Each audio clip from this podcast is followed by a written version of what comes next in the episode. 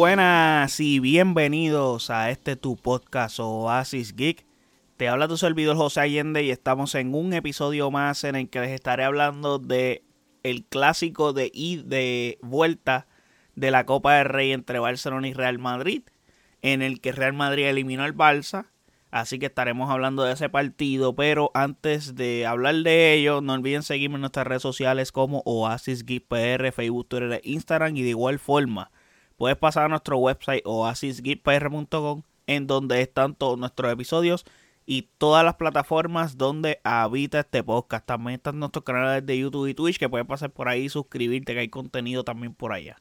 Vamos al grano, no quiero perder mucho tiempo. Eh, no estoy muy feliz que digamos. Eh, Barcelona salió con un 11 con varias bajas, obviamente. Eso es importante recalcarlo. Eh, la portería salió con Ter Stegen. Eh, la defensa salió con Valde, Marco Alonso, Cundé y Araujo. Eh, en el medio campo salió con Sergi Roberto, Sergio Busquets y Frank. Y en la delantera con Gaby, Lewandowski y Rafinha. Real Madrid eh, se posiciona como el finalista de la Copa Rey, ya que ganó este partido y va a enfrentar a los Asuna que viendo el panorama, pues se ve claro que Real Madrid se va a coronar como campeón. Pero ojo, y nota importante relacionada a la Copa del Rey. Real Madrid ha ganado este torneo tres veces en los últimos 30 años. So, es bien poco para el tipo de club que es haber ganado esto tan pocas veces. Y en estos últimos, y llevan nueve años sin ganarla. So, eso es mucho. Yo creo que nueve años sin ganarla y sin participar en la final. So, también eso es importante. La última fue en el 2014, que nota aclaratoria, Ancelotti era el entrenador de Real Madrid en esa final de Copa del Rey que fue contra el Barcelona, que es la corrida esa famosa de Gareth Bale con Mark Bartra, que literalmente la ¿no? so, esa es la última Copa del Rey que ganó el Real Madrid. Y ahora pues están con una gran oportunidad de ganar esta, porque estoy casi seguro que tienen más chances que los Asuna, by far, de ganarla. Así que ya sabemos cómo está la final. Vamos a ir a lo que estuvo pasando en el partido. Hubo dos lados de la moneda en este juego. Un primer tiempo que dominó el Barcelona por completo y un segundo tiempo que Real Madrid hizo lo propio. Diferencias. El Barcelona las tuvo y no las aprovechó. Así de simple. Le pasó contra el Bayern y le pasó igual. O sea, en el primer tiempo Barcelona fue mejor contra el Bayern en, Champions. Y el segundo tiempo, ya que no aprovechaste las que tuviste, con equipos grandes tú no puedes desaprovechar oportunidades. Lo he dicho constantemente en este podcast. So, las que tuviste no las aprovechaste, tú vas a perder. Eso fue lo que pasó en el segundo tiempo. Te hicieron pagar porque no aprovechaste las que tuviste. Barcelona no fue contundente y lo peor para el Barça es que Real Madrid se sentía cómodo jugando como estaba pasando la cosa en el primer tiempo.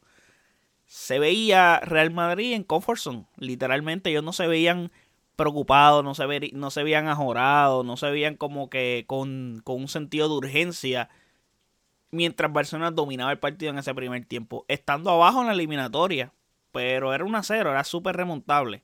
Y Real Madrid también sabía que ese juego de ida lo perdieron porque quisieron, porque ellos tuvieron oportunidades de más para ganarlo y no estar abajo en esta eliminatoria. So, ellos también tenían ese chip en la mente de que esta eliminatoria era de ellos, aunque la estuvieran perdiendo en ese momento. Así que Real Madrid estaba cómodo. Creo que la batalla de este partido se define completamente anímicamente. Porque, bueno, Barcelona en primer tiempo, comenzando el partido, le hacen un penal que no pitan. Y probablemente ese penal podía haber cambiado el partido completamente, porque sería el 1 a 0 del partido y hubiera convertido la eliminatoria 2 a 0. Aunque con Real Madrid, pues eso no importa realmente. El problema aquí es que el juego se acabó 4 a 0. So no puedes escudarte con esa jugada. ¿Por qué? Porque sí, la jugada pudo haber cambiado el partido definitivamente. El problema es que te metieron cuatro goles. So, si el juego se hubiera acabado 2 a 1, 1 a 0, tú podías decir, coño, e, e, ese gol O sea, ese penal nos costó porque eso era una posible jugada a gol. Y podías quejarte y hacer la protesta, la, protesta por eso. Pero, perdiste 4 a 0. No hay forma de decir que esa jugada eh, definió. Definitivamente sí. Si hubieran pitado ese penal, el partido hubiera sido muy distinto a lo que fue. Quién sabe si Real Madrid de todas maneras remontaba, porque metieron cuatro.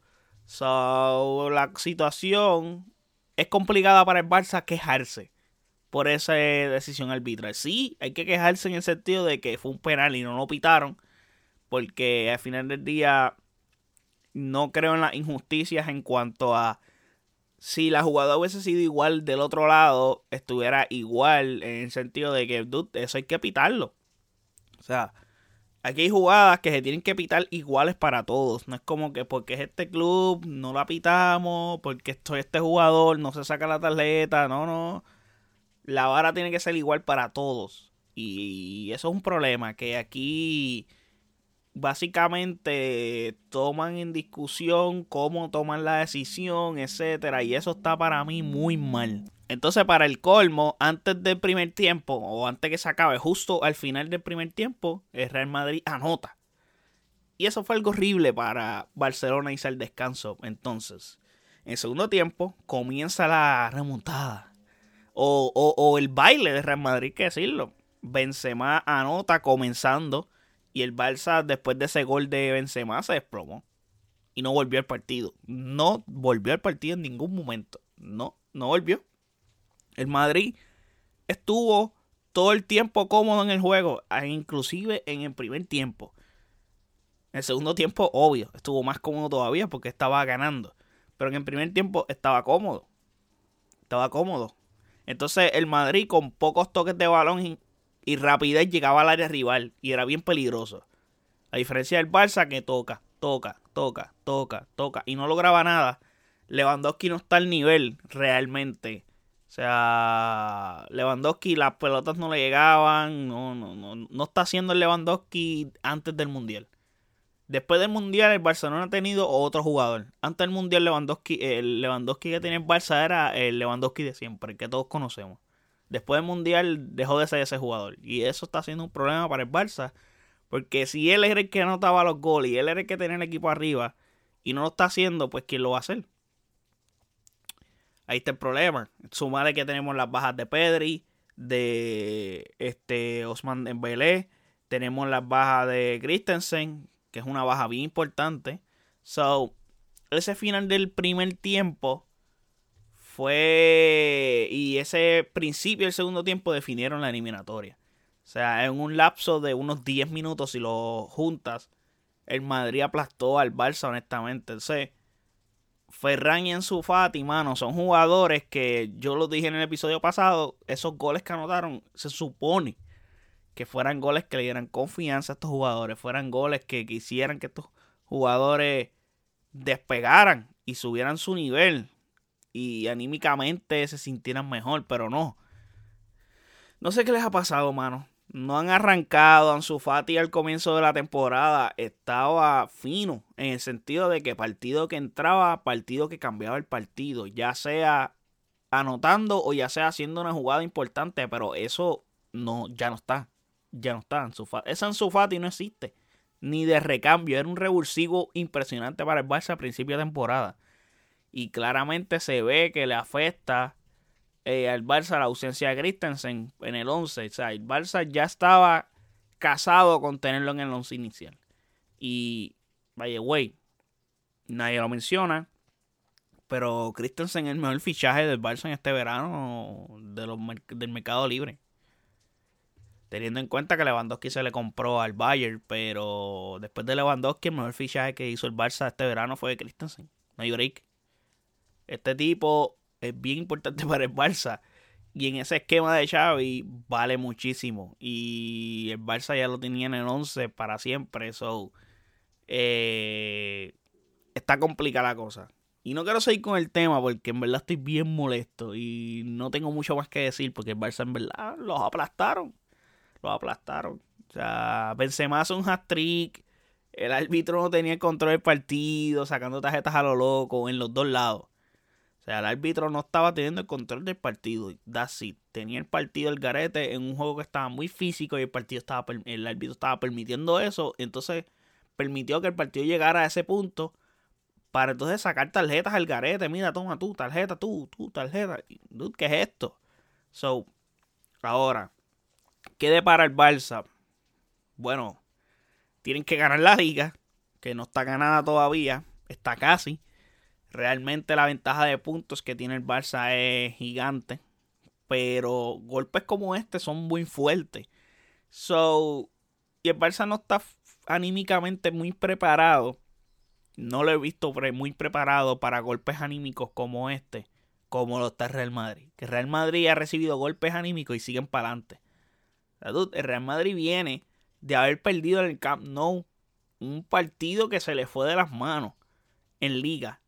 Y la liga se le fue de las manos también ese partido. Y esta gente llegó del descanso que también les vino bien al Real Madrid. Hay que decirlo, el descanso de la, de la fecha FIFA. ¿Por qué? Porque si pudieron hacer un restart, caer en tiempo, prepararse, pum pum. Usamos el juego contra el Valladolid como un entrenamiento. Le medimos 6 al Valladolid. Luego vamos al Camp Nou y remontamos. Y fue lo que hicieron. Barça no sé qué hizo. El Barça llegó, se fue con un equipo para la fecha FIFA y regresó con otro. Porque, como les dije, pues Christensen no está. Eh, y entre otros jugadores que no han vuelto. So, bueno, es peligroso. Pero tienen que preocuparse por ganar la liga. Los partidos que le quedan hay que ganarlos. O mantener el liderato lo más que puedan. Por gracias a Dios, la ventaja es muy cómoda en el sentido de la cantidad de partidos que quedan y que full. Si Barça no gana esta liga es por culpa de ellos porque la tienen en el bolsillo. O sea, no pueden perderla. Eso es lo que queda. So, hay que ganarla sí o sí. La ventaja de 12 puntos es súper gigante. Y para salvar algo de la temporada, porque ha sido una temporada de los por pocos. Y los por pocos no sirven en el mundo del deporte. O sea, eh, lo que sirve es hacerlo. So, ganar la liga es bien importante. Eh, Barça siempre tuvo como objetivo principal ganar la liga, pero la Copa del Rey también yo creo que les valía mucho ganarla y perder contra el Real Madrid en semifinales de Copa, pues duele más. Pero nada, hasta aquí llegamos con este episodio. Eh, no olviden seguirme en nuestras redes sociales como Oasis Facebook, Twitter, Instagram y de igual forma puedes pasar a nuestro website oasisxpr.com en donde están todos nuestros episodios y todas las plataformas donde habita este podcast. Así que de igual forma están nuestros canales de YouTube y Twitch que puedes pasar por ahí y suscribirte. Así que muchas gracias por el apoyo. Hasta el próximo episodio. Chequeamos. Bye.